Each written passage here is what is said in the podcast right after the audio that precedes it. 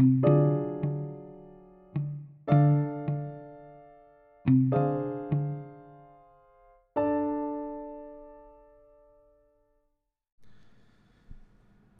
conducta de emparejamiento de los seres humanos nos deleita y divierte y es objeto de nuestros cotilleos, pero es asimismo profundamente inquietante.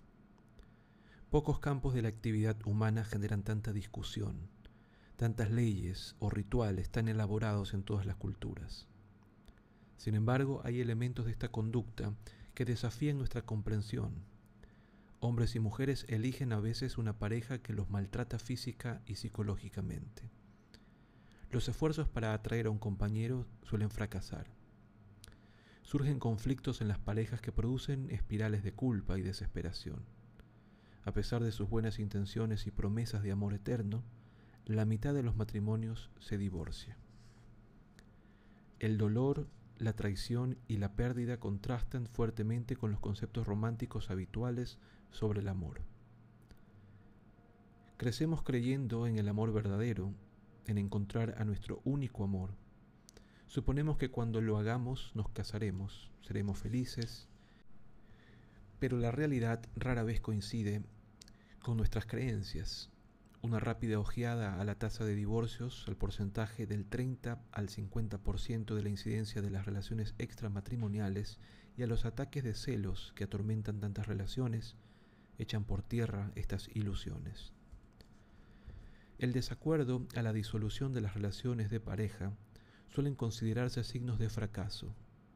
Se contemplan como una distorsión o perversión del estado natural del matrimonio.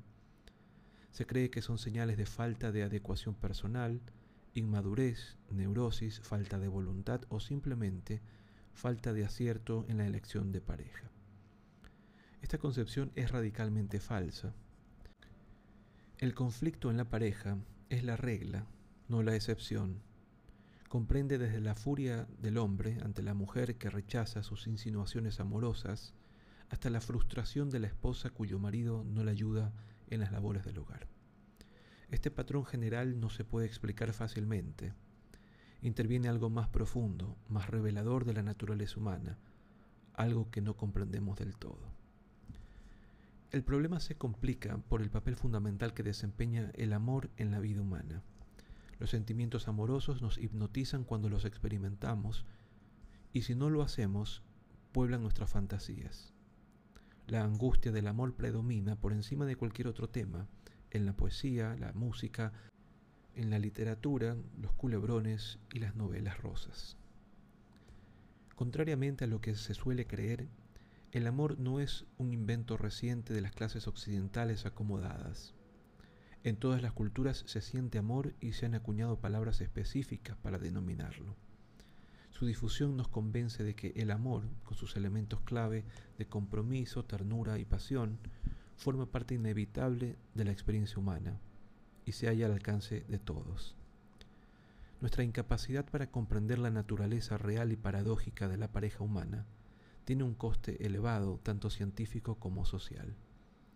Desde el punto de vista científico, la falta de conocimientos deja sin respuesta algunos de los interrogantes más desconcertantes de la vida, como por qué la gente sacrifica años de su vida buscando amor y luchando por conseguir una relación.